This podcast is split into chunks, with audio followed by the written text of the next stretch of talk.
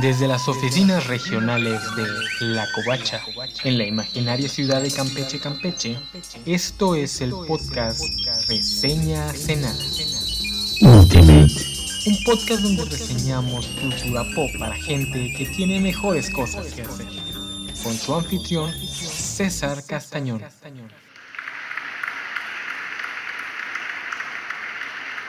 The Ultimates 2, anual número 1 las reservas. En portada vemos al equipo lanzándose al ataque en dirección al espectador. Bueno, no exactamente. Al frente va el Capitán América dirigiendo a las tropas, pero detrás de él hay puro ilustre desconocido. Siguiendo al Capi vienen corriendo cuatro soldados con enterizos similares a los que usan Hawkeye y Quicksilver, excepto que los colores son mucho más vivos y tienen un efecto como de destellos o algo similar. Arriba de este cuarteto, sobrevolándolos, tenemos dos robots o soldados en armaduras del mismo color que la armadura de Iron Man, dorada y escarlata, solo que el diseño de estos es más cuadrado, mucho más tosco. Uno de ellos, el más cercano a nosotros, tiene un 02 en la frente. Un poco detrás, pero también volando, tenemos al Capitán Bretaña y al Capitán España, quienes parecen estar tomando vuelo. Detrás de todos, pero ocupando una gran parte de la composición, tenemos un Giant Man afroamericano, y en uno de sus brazos podemos leer un tatuaje que dice The Goliath. El dibujo de esta portada es de Brian Hitch, pero en los créditos nos avisan que el dibujante del número será Steve Dillon. La viñeta Ultimate, que es otra ilustración de Hitch, igualmente nos muestra al equipo posando para la cámara, esta vez en un plano ligeramente picado, y ahí podemos ver al capitán, al frente, parado viendo hacia la cámara con mirada matona, y a su alrededor, Tony y Nat portando sus armaduras, los gemelos siendo creepies, a Clint con su arco, y a Was en forma de avispa volando hacia el espectador. Detrás de ellos están un montón de supersoldados cuyos trajes son difíciles de identificar, así que pueden ser estos las nuevas reservas que le dan el nombre al episodio o pueden ser supersoldados de la Unión. Ah, y alrededor de todos ellos vemos muchos pies gigantes pues el equipo está posando entre las botas de los Giant Men. La historia inicia propiamente con otra ilustración con el equipo entero posando para la cámara. Esto ya tiene facha de número especial de pin-ups. Esta vez están posando en filita como si estuvieran en un evento o alguna foto oficial. El Capi nuevamente está en el centro. A su izquierda y en ese orden tenemos a Iron Man con su armadura, Hawkeye, Black Widow sin su armadura, y a la derecha del capitán tenemos a Wasp y los gemelos. Detrás de ellos hay otras dos filas de soldados, estos vistiendo sus uniformes para trabajo de oficina, ya saben, la camisa de botones color kaki.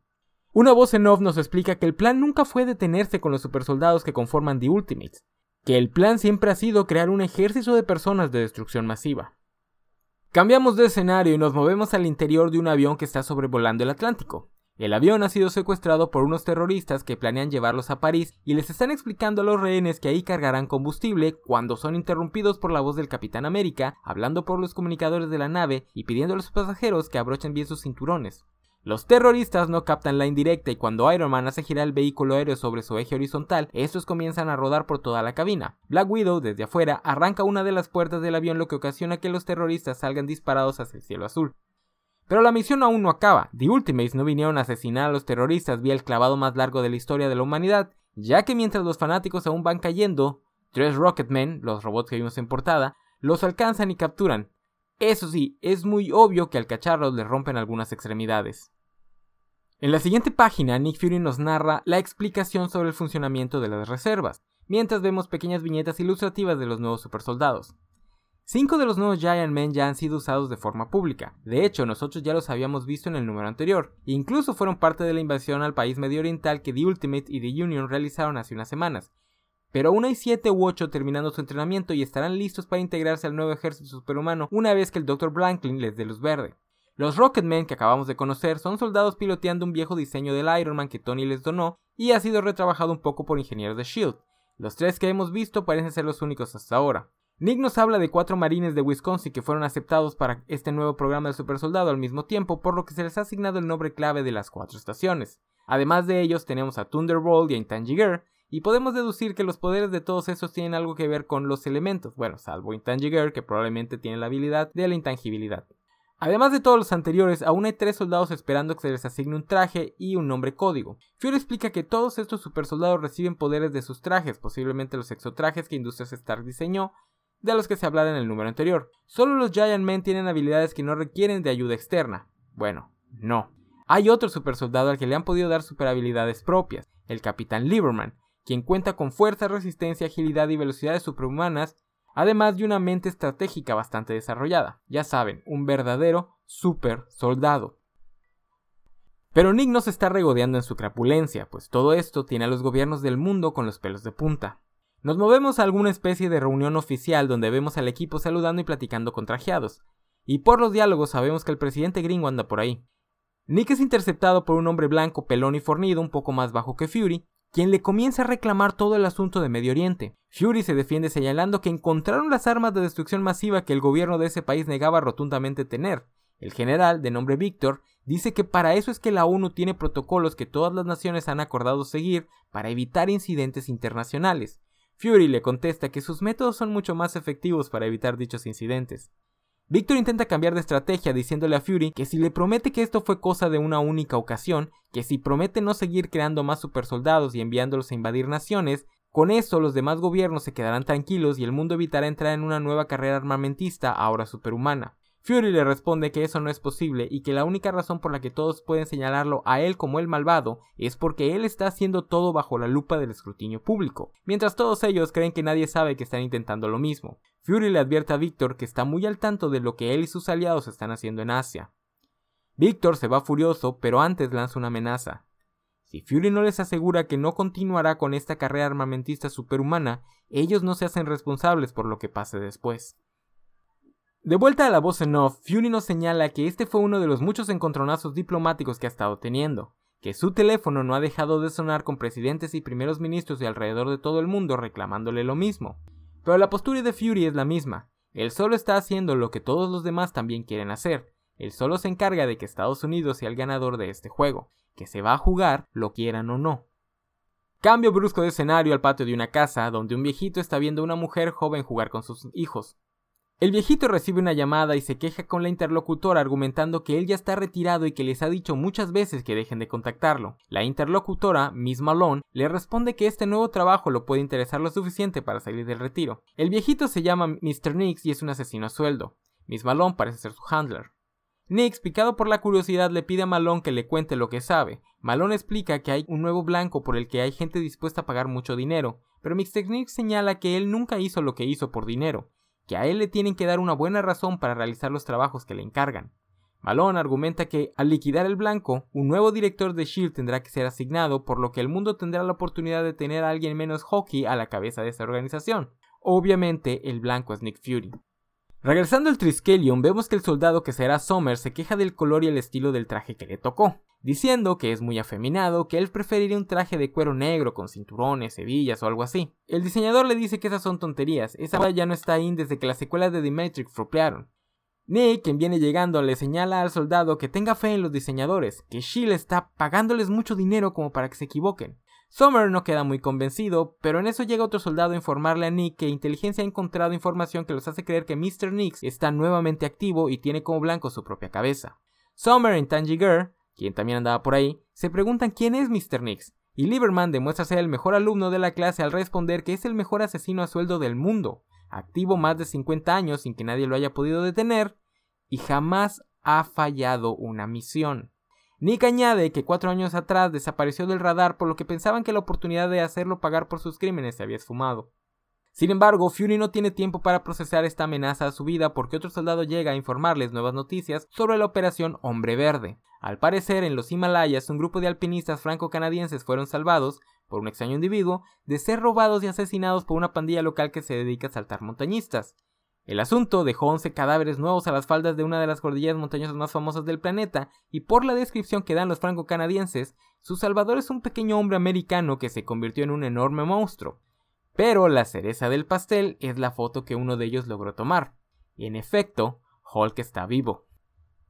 Fury nos narra que este es su día a día, recibir múltiples reportes de múltiples crisis, de hecho, nosotros podemos leer una lista de varias de estas, aunque solo se menciona el lugar donde ocurren y no mucho sobre exactamente qué tipo de crisis son. Aunque varias de ellas suenan mundanas, cosas que el ejército normal podría resolver, no la iniciativa de defensa postnuclear superhumana de disuasión definitiva.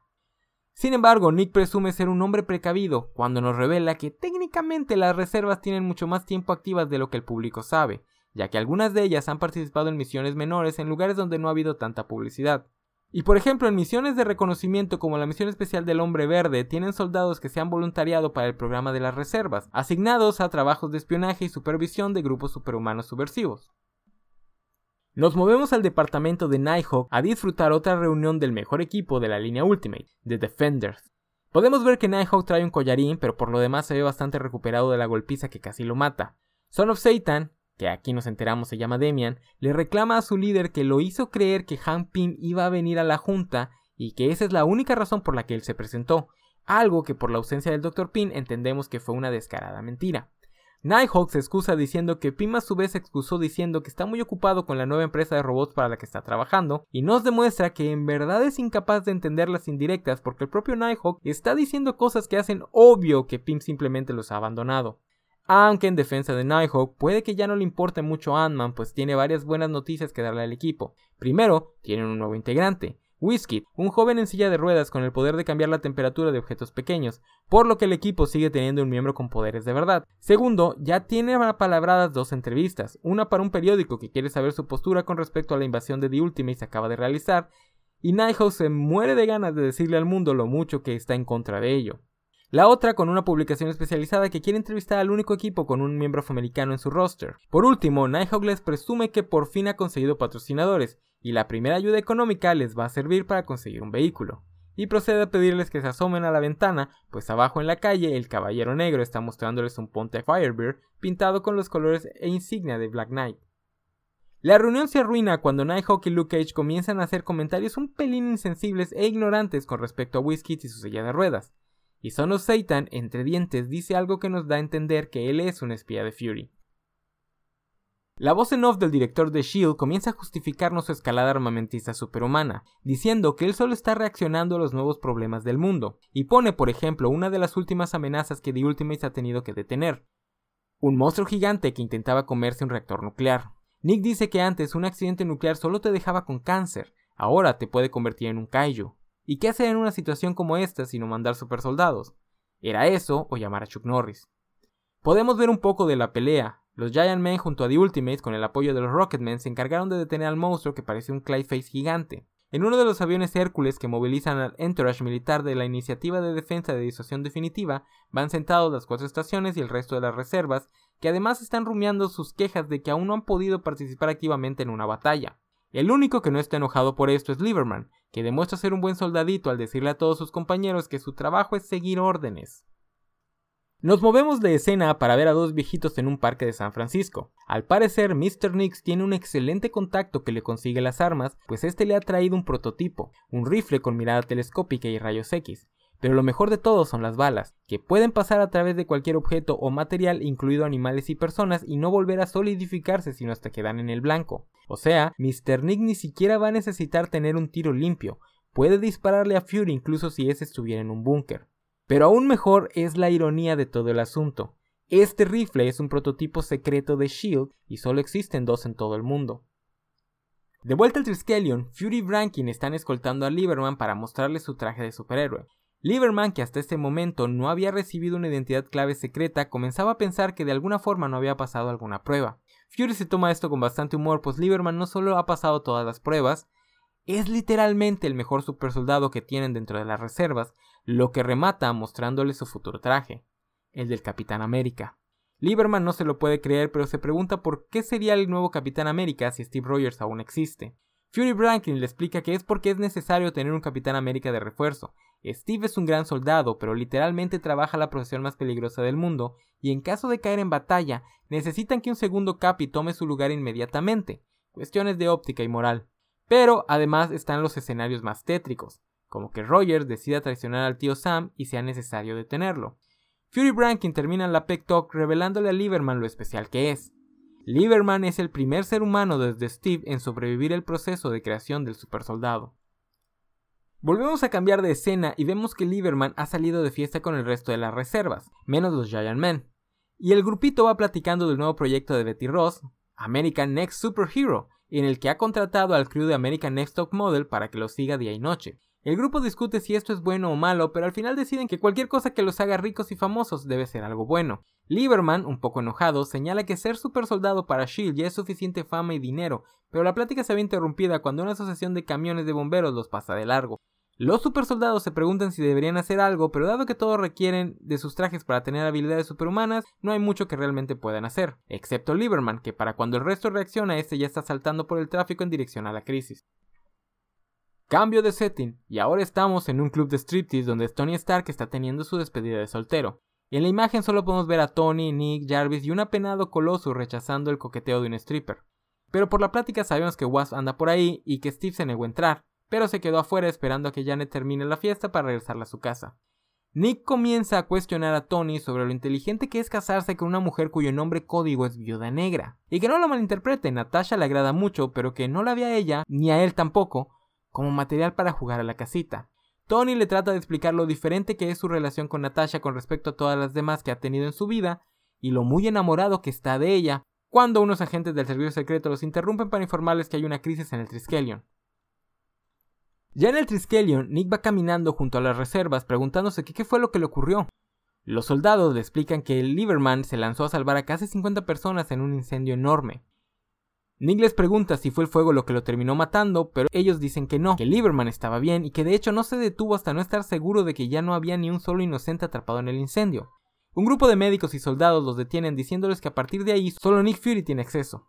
El director de Shield entra hasta la morgue donde el Dr. Franklin los está esperando junto a un cadáver. Fury vuelve a preguntar si fue el incendio lo que acabó con este recluta, pero Franklin le remuestra el cadáver de Lieberman que tiene todas las venas reventadas, pero, pero ni una sola quemadura. La explicación del doctor es que el suero del supersoldado causó un colapso nervioso total y fulminante. Nick se lamenta ya que en verdad esperaba que Lieberman fuera el bueno, y se pregunta que qué tiene Rogers que lo hace tan especial para ser el único que en casi 100 años ha podido sobrevivir al suero del supersoldado.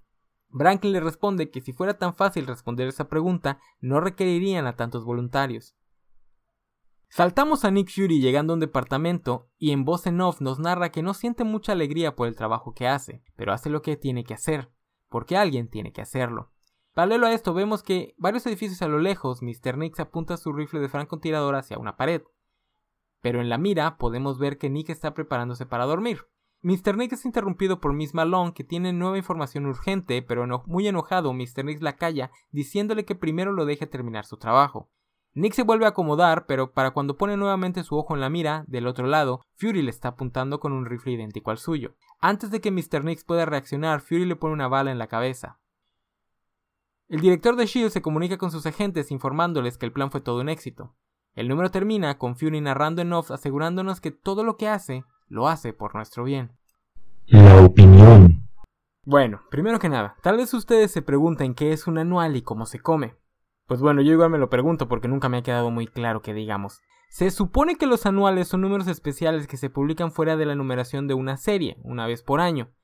Pero eso es más una definición de trabajo, solo útil a grandes rasgos. The Ultimate solo tendrá dos anuales, pero no uno por cada volumen como podríamos pensar. Ambos serán publicados dentro del volumen 2, Estoy casi seguro que son los últimos, o por lo menos el volumen 3 y el 4 como el primero no tuvieron anuales. No sé si durante el relanzamiento de la serie hubo. No recuerdo si los anuales son o eran publicados en los meses con más de 5 miércoles o si los estoy confundiendo con otro tipo de especial. Pero el punto es que los anuales son un número especial de alguna serie que se esté publicando que puede contar una historia paralela a la serie principal o algo más tangencial. Por ejemplo, durante la etapa de Kurt Busiek en Los Vengadores, la resolución de todo el relajo de Humping y Yellow Jacket se resolvió en un anual. Pero el problema es que en la línea Ultimate los anuales luego salieron bien a lo pendejo. Por ejemplo, hubo un anual de Hulk y Big Barda, a pesar de que ninguno de ellos tenía serie Ultimate. Además, no recordaba que hubo dos anuales para el Capitán América, uno en el previo Ultimatum y uno cuando la línea Ultimate ya se había renombrado a Ultimate Comics. Ambos son medio idiotas, especialmente el primero que es una historia que explora un plot point del volumen 3 de The Ultimates, porque pues eso es una historia que bien pudo haber sido un anual para The Ultimates. De hecho, el segundo anual de The Ultimates también es una historia del Capitán América, este con Falcon. En fin, que la verdadera razón de la existencia de este anual, porque además hubo muy muy pocos anuales en la línea Ultimate, es que es más probable que fuera porque Hitch comenzó a retrasarse. Toda la primera mitad de este volumen, del primero al sexto número, la publicación de la serie fue mensual, como cualquier serie regular de cómics. Pero el número 7 sale dos meses después del número 6 y el número 8 hace lo mismo, amenazando con volver a la serie bimestral. El anual realmente sale entre el 7 y el 8, pero a mí me gusta ubicarlo mejor entre el 6 y el 7, la transición entre God Monsters y Grand Theft America, los dos grandes arcos principales de este volumen, ya que realmente no hace casi nada de diferencia. Como les digo, es probable que este anual fuera comisionado para hacer un poco de tiempo para que Hitch se pusiera al día, lo cual no se va a lograr. Van a tener que continuar con la publicación cada dos meses hasta que Hitch se retrase aún más, y esta debe ser también la razón por la que Steve Dillon es quien toma los lápices. Algo que es muy raro porque Dillon no tiene el estilo Ultimate que ya para este momento era algo que la línea intentaba cuidar, aunque fuera con dibujantes de dudosa calidad artística. Y bueno, estaba listo para quejarme del cambio de dibujante porque nunca me ha gustado que este número se lo dieran a alguien con un estilo como el de Dillon, que en paz descanse. Siempre me he preguntado cómo se habría visto dibujado por Trevor Heisner o Steve McNiven o Chris Bacalo. Pero si la elección de artista fue para evitar retrasos, es obvio por qué se elige a un viejo lobo de mar como Steve Dillon. Además, por mucho que le puedo criticar su arte a Dillon, como el hecho de que use el mismo rostro para todos los personajes, sus poses estáticas, etcétera, etcétera, Realmente solo hay una escena donde el cómic se ve mal. Cuando The Ultimate salva en el avión, el estilo de Dillon hace que el guion de Millar se vea tan ridículo como realmente es y no el hiperrealismo que se supone debe de tener. El Capi lleva una mochila y una máscara de oxígeno que el artista dibuja sin ningún tipo de detalle, y además cuando Iron Man voltea el avión, Steve se queda ahí en la misma posición, solo que ahora boca abajo, realmente haciendo ver esta historia como una mala caricatura de Hanna-Barbera. Pero fuera de eso, el resto del número funciona muy bien, la historia está muy bien contada y si bien puedo pensar que se pudo haber hecho y visto mucho mejor con alguien como Heisner o McNiven, eso no es necesariamente verdad. Por ejemplo, en la fiesta de despedida de soltero de Tony no vemos a muchos personajes, algo que Hitch no hubiera dejado pasar. Sin embargo, Dillon nos regala una excelente perla de narración visual, pues podemos ver a Colossus rechazando a un stripper. Todo en el fondo. En un guiño a que en la línea Ultimate Colossus es homosexual. Esto dudo mucho que alguien como Trevor Heisner lo hubiera podido lograr, porque tenía la maña de no poner detalle en nada que no fuera en primer plano. Esto demuestra que Dillon es un buen dibujante, nada más que sus ilustraciones son el equivalente al teatro, minimalistas, solo mostrándonos lo que se necesita y nada más, lo opuesto al estilo cinematográfico de Hitch. El otro lugar donde podría nitpiquear el arte, aunque en este caso no el de Steve Dillon, es en la portada donde por alguna razón prescindieron de la transparencia en las tiras Ultimate y salen como un bloque de color rojo con una palabra anual en ambos lados del TVO. Y la verdad se ve feísimo y arruina un poco el trabajo de Hitch. Aunque bueno, este era el estilo editorial hasta que iniciara el volumen 2 de The Ultimate, así que realmente es un nitpick bastante marmerto. Para que no parezca que solo le tiro a Dillon y glorifico a Hitch, que no es el caso, también soy fan de Dillon, nada más que creo que el tipo de historia donde su talento se luce son de otro tono y estilo narrativos. Pero para que no parezca que tengo un bias demasiado grande pro Hitch, voy a criticar un poco al amigo Brian. Hitch de repente avejenta mucho a sus personajes, y aquí Steve se ve muy raro. Claro, podríamos canonear que no es Rogers bajo el traje del Capitán América, sino Lieberman. Después de todo, el resto de personajes en portada son las reservas. Pero no lo voy a hacer porque la verdad es que los diseños de personaje de Hitch no son consistentes. Y hablando de inconsistencias, no entiendo por qué la viñeta Ultimate es una ilustración de Brian Hitch, cuando la primera viñeta de Dillon bien pudo haber servido como viñeta Ultimate. Pero en fin, ahora sí, vayamos a la historia. Este es el tipo de historia que adoro. Nick Fury explicándonos cómo está armando el ejército de superhumanos que nos prometió desde el segundo número del primer volumen de The Ultimates. Por todo el mame que muchos fans de los superhéroes hacen sobre amar a los superhéroes complejos y realistas, muy muy muy pocos aceptan que esto que hace Milar en The Ultimates es el límite del realismo. No, los superhéroes no serían celebridades como en The Voice. No los tendrían pastando y haciendo ridiculeces para la más media sin mandarlos a las guerras en el extranjero por miedo a que Norcorea nos mande una bomba.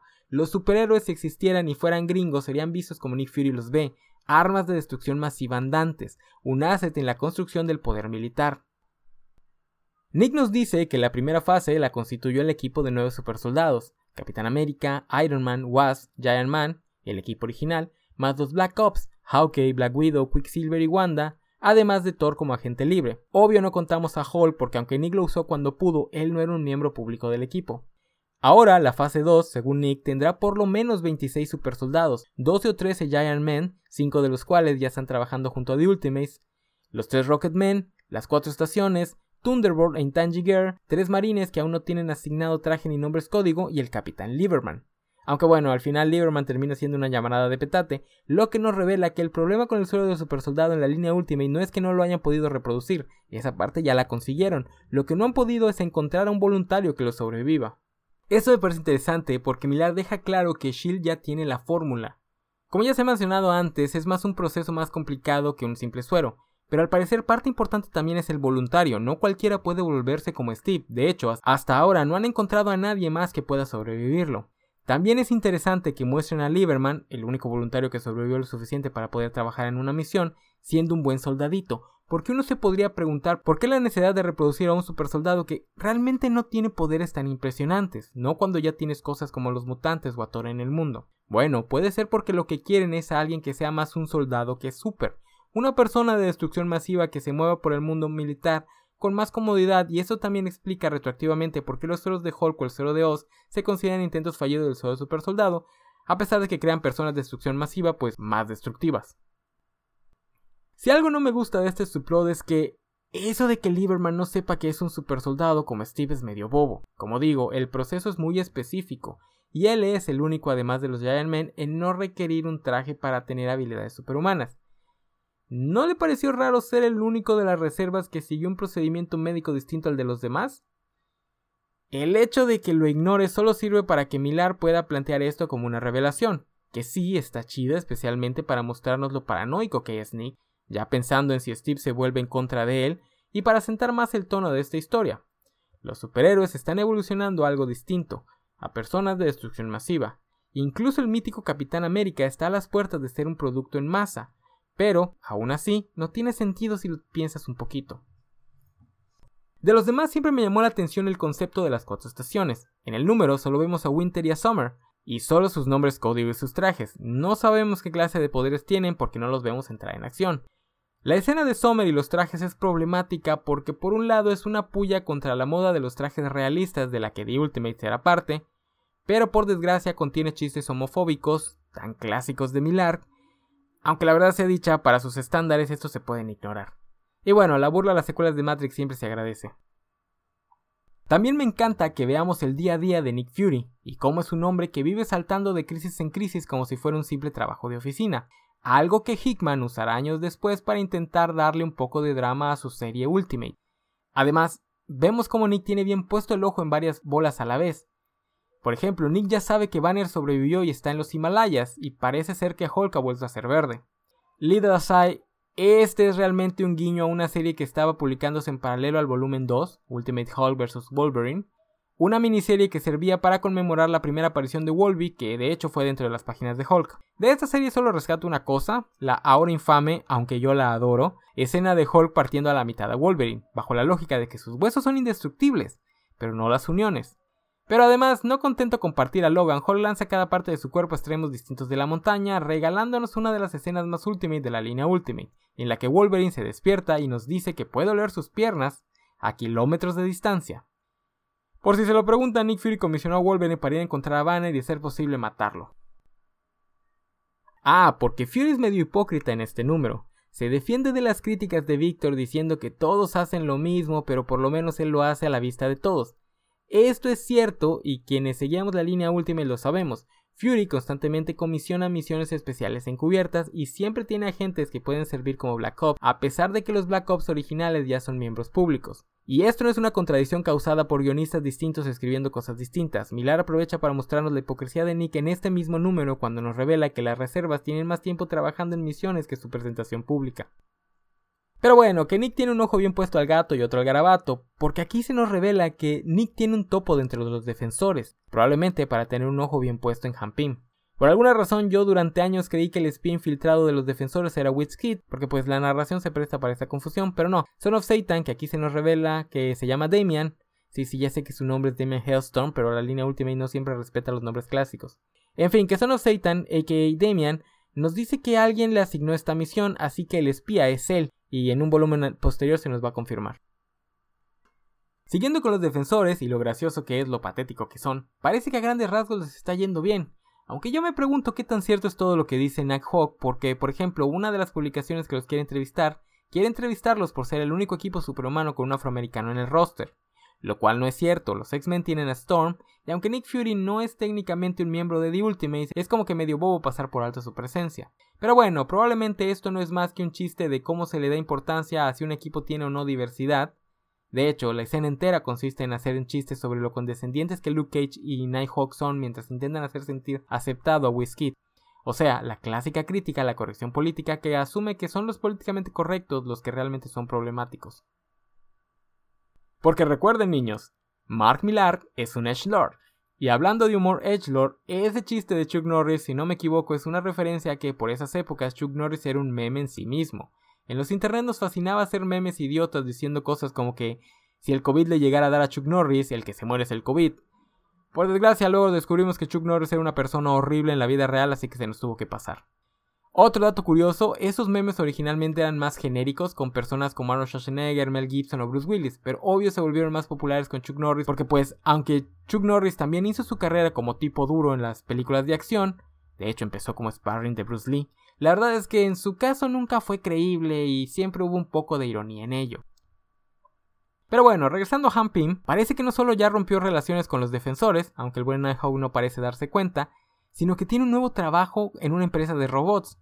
¿Esto quiere decir que no aceptó la oferta del traidor? Además, parece que Loki, o las alucinaciones de Thor, decían la verdad. Hay una coalición planeando algo grande contra Estados Unidos, y el propio Nick Fury está al tanto de esto. No sabemos a qué gobierno representa Víctor, pero dado que sus aliados están en Asia, podemos presumir que es el de la República Rusa.